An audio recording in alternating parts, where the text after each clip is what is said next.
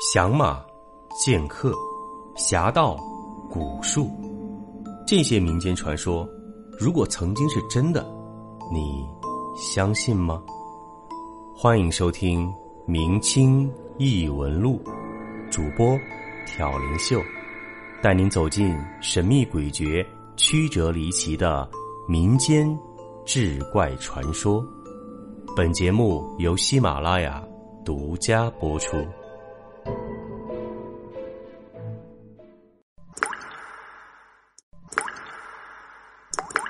望海楼一，看到今天这个故事的题目，可能有些朋友已经猜到故事发生的地点了。没错，望海楼这个地方现在依然存在，它就在咱们中国的天津。事情发生在晚清一八七零年，同治九年。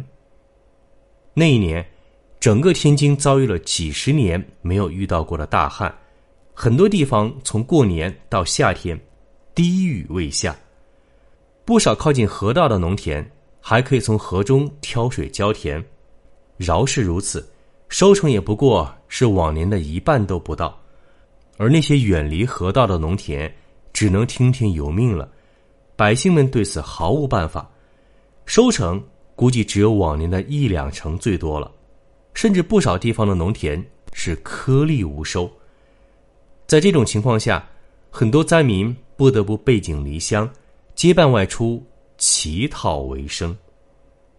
加上当时由于连月的大旱，天津当地物价飞涨，很多小康之家也无钱购买粮食，所以越来越多的人不得不加入了行乞讨食的队伍。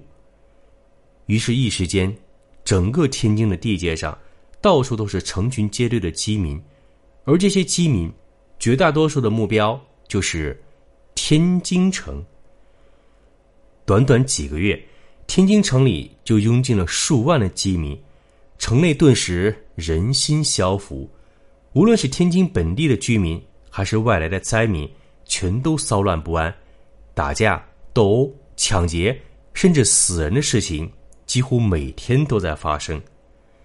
再加上连续几个月滴雨未下。燥热无比，很多人心中如同一团火在燃烧。这数十万的人心中的火加在一处，就好像一个看不见引信的火药桶一样。几乎所有人都知道，它可能随时会爆炸，但无人知道导火索会在什么时候点着。这天，从天津城外来了一行人，进到了城里。这一行人一共三个。两个成年男人和一个四五岁的小女孩那两个男人，一个四十岁上下，另一个看年纪二十出头。两人都是一身劲装打扮，短衣薄衫，随身还带着一个鼓鼓囊囊的包袱。明眼人一看就知道，这两人是武师出身，随身包袱里装着的应该是兵器。而那个小姑娘。看衣着打扮，也不像是寻常人家的孩子，家中应该非富即贵，所以，这样老少三人刚踏进天津城的城门，立刻引来了不少闲人懒汉的注意。这三人是不久前刚从山海关入关的，年纪大的那个人姓梁，江湖上称为梁五爷，是关外形意拳的高手。年少的那个是梁维的徒弟，因为姓周，家里排行老三，人们都叫他周三。他们俩是关外一个富商的护院，这次入关是为了护送那个同行的小姑娘，也就是富商的小女儿去京城。因为关外毕竟是苦寒之地，那个富商眼看自家孩子一个个都到了上学的年纪，但是。始终找不到合适的教书先生为孩子们启蒙，而且当时虽然东北看不出有什么变化，但是中原各地都在搞洋务运动。那个富商也是个有眼力的人，他明白洋务的重要性，所以早几年就在京城里买下了一座大宅子，把自己几个子女全都送进了京城，又请了几个当地有名的先生教孩子们读书识字儿，顺便也传授一些数学、自然之类的西方文化。原本这个富商是想着，现如今这世道，洋务是大势所趋，孩子学一点洋人的东西，百利而无一害。可是他在关外又实在找不到合适的先生，没办法，只好出此下策。只不过。他的买卖自己离不开身，所以只好忍痛把孩子们送去京城求学，而自己始终留在关外专心做生意。说起来，这几年他已经把好几个孩子都送进京城了。为了照顾这些孩子，他还特意把自己两房妾室也送进了京城。而这一次，是因为富商的小女儿也到了读书的年纪。他心中没有男尊女卑那一套老观念，所以这个小女儿富商就派了两个护院，一路护送着经旅顺由水路到了天津港，再由天津送进北京城读书。可是，没想到梁五爷和周三这一次看上去非常简单的护送任务，却送出了一件天大的麻烦。梁五爷和周三在天津港下了船，找人问清楚了去北京的路，就准备起身上路。可没想到，主家的小女儿却开始哭闹起来，一个劲儿说要找妈妈。无奈之下，梁五爷只好说：“啊，带她进天津城，给她买糖人吃。”这才哄住了小丫头，不再哭闹。再加上梁五爷的徒弟周三。从来没到过天津，他自然也是很想进城看看，长长见识。于是，梁五爷只得带着这一大一小进了天津城。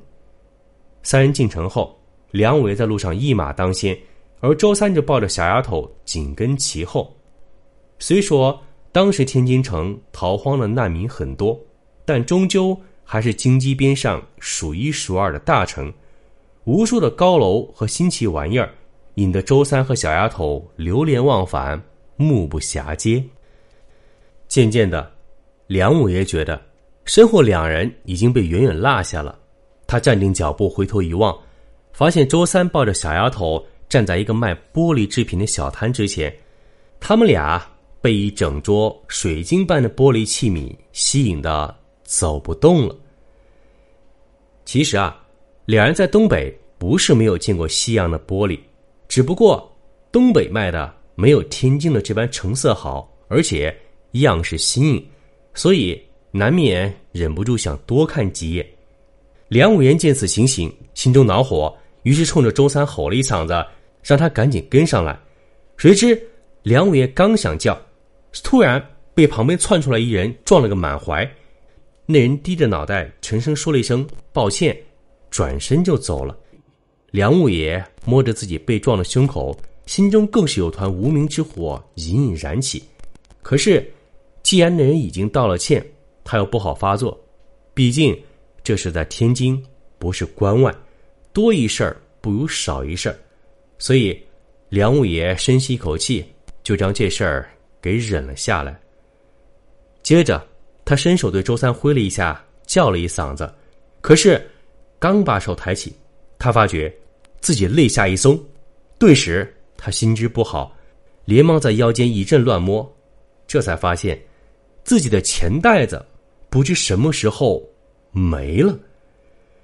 梁伟爷转瞬就明白，刚才撞了自己一下那人趁机偷走了钱袋子，他连忙转身去寻，正好看见那人的背影在人群后隐约可见。梁伟当时顾不得别的。抬脚就朝那人追去，而那人显然也知道自己做下的好事已经被发觉了，所以他在街上撒腿狂奔起来。梁五爷自然是紧跟其后，穷追不舍。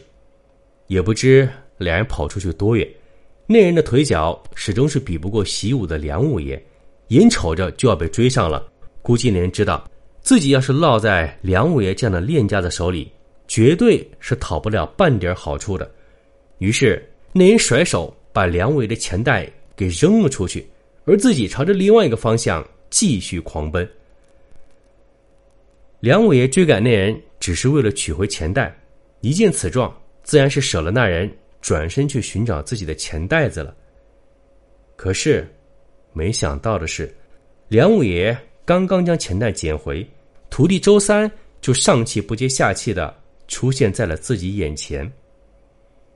原来，周三刚才隔着老远，只看见师傅对他喊了一嗓子，转身就跑了，还以为师傅是招呼自己一起追人。他脑子一热，抬脚一路追了过来。可这时，梁五爷和周三同时发现了最大的问题，那就是家主托他们护送的小女儿，那个还不到五岁的小丫头，被他们弄丢了。当时，梁五爷气得踹了自己徒弟好几脚，但是事情发生了，已于事无补。周三也知道，这次出事责任都是在自己身上。要不是他光脑子一热想助师傅一臂之力，也不会就忘了主家的女儿。所以，那个小丫头说到底是在他手上弄丢的。梁五爷踢了周三几脚，转身就朝着原路往回跑。周三心知。这回是自己做错了事儿，自然不敢多发一言，跟在师傅身后，连忙跑了回去。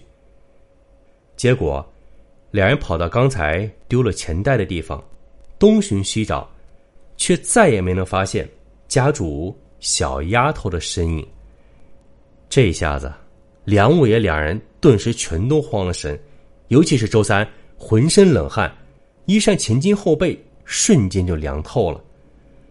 俩人和四周商贩一打听，听说就在刚刚，两人前脚刚走，就有人过来，在那小丫头耳边低语了几句，那小丫头就跟着那人走了。只是当时街道上人流嘈杂，所有人都没有多想，看那小丫头不哭不闹的，还以为是他自己家人把她带走了，所以自然没人来管这闲事儿。直到梁五爷二人寻回来，方才知道，原来刚才带走小丫头的，并不是他们家人。梁五爷听了商贩的话，心知这些人说的都是些场面话。如今的情景，主家的小丫头定然是遇见了拍花子，被人贩子给拐走了。这些眼尖的商贩刚刚看在眼里，又怎会不知？那人的来历，只是梁五爷这一行人一看便知是外地的，而那些人贩子十有八九是天津本地的街头混混，没有人会为了几个外地人得罪本地的混混。毕竟，倒是梁五爷几人说了句谢谢，拍拍屁股就走了，而这些小贩以后却还是要在天津这地界上讨生活的，所以一般人遇见这种事儿。都是多一事儿不如少一事儿，梁五爷心中自然非常明白，但是他又不能责怪这些商户。乱世之中，行事谨慎又有什么过错呢？要怪，也只能怪自己刚才没有看好孩子，才被拍花子趁乱得了手。而此时，周三更是一肚子委屈，他不住对梁五爷说：“师傅。”这这可怎么办呢？这要是被拍花子拐走了，咱们怎么还回去？怎么和家主交代呀？这要是本地的拍花子，咱们还能找着。万一遇见一个南边来的瘦马贩子，那可怎么好？梁伟一听瘦马贩子，顿时倒吸一口凉气，不由暗想：主家这小丫头，可千万别被买卖瘦马的给拐走了。又到了周六了，看看这周有哪些朋友被翻牌子了呢？首先是老朋友小枣他说：“这就是所谓的放下屠刀，立地成佛吧。其实很多时候，善恶只在一念之间。即使是曾经杀戮很重的人，一旦能碰到那个对自己有触动的点，便可能心性大变，幡然醒悟了。这也许。”是冥冥中的一种指引。我就是你的太阳六六六，这样评价说：“从秀哥的《以雪异闻录》《江湖异闻录》《奇谈怪事录》《明清异闻录》，再到现在的《西北乡村鬼事录》，一直默默的收听，有的节目刷了不止一两遍，很喜欢秀哥的风格还有声音，主要是故事质量也很好。不过啊，都是白嫖。现在秀哥开始收费了，我也觉得很良心，无条件支持。毕竟。”每个人都要生存，付出了很多，主播也不容易。看到有些人看到收费就吱吱乱叫，没人逼你，人家耗费心血，你觉得免费就是应该吗？换位思考下，以前喜欢某个主播，现在不听了，内容越来越没营养。和秀哥同样的主播还有老道、长安峰哥，不过呢，峰哥去了别的平台，秀哥。你可要加油哦！一直做潜水党，第一次评论。对于有些听众嘛，我觉得不要也罢。Face Refuge，这是咱们的一位海外华人朋友，他的名字应该叫做信仰庇护所。他说啊，秀哥，你的节目我发现并听了一年多了。我在国外，秀哥的声音如此的淡定，说出一个个故事，陪了我。每个夜晚陪我开车，有时候呢，我要下夜班，开车回家会打瞌睡，只有秀哥的声音让我平平安安醒着开回家。秀哥努力哦，也谢谢你。哦，对了，秀哥，你可要长命百岁，活到老讲到老，不然我老了去养老院的话，没有你的声音陪伴，我可能会闷死的。杰拉德说啊。大概六七年前，和当时的女朋友，也就是现在的老婆，第一次去泰国。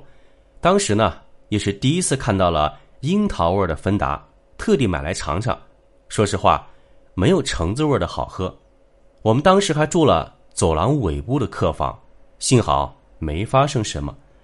还有一次去济州岛旅游，当地岛上有种石像，据说啊，摸了石像的两个眼睛，将来会生。双胞胎，没想到四年前老婆真的生了一对双胞胎。后来老婆问了他爸，才知道他爷爷这辈子啊有过双胞胎的兄弟。难怪了，看来呢也不一定是石像的威力，就当一段趣闻吧。飞天狸奴这样评论：最最钟爱的周建龙《盗墓笔记》，秀秀的《西游八十一案》。奥利奥的莲花楼和缥缈阁，行云的人间猎场，哎，都是反反复复的收听啊。最后一位朋友的评论比较有意思，他叫再次收听，他这样说：主播啊，其实就是唐朝穿越来的，还假惺惺的做伪主播。还好啊，你没说我做的是伪娘主播。哎，我从唐朝穿越来这事儿，还是被你发现了。哎，看来我这体型是再也藏不住了。好了，这就是本周的翻牌子。那么下周如果你想上墙的话，记得多多评论哦。本集播讲完毕，感谢您的收听。如果您喜欢，请您评论、点赞、转发，更多精彩内容。请您期待下集，听有声，选秀秀。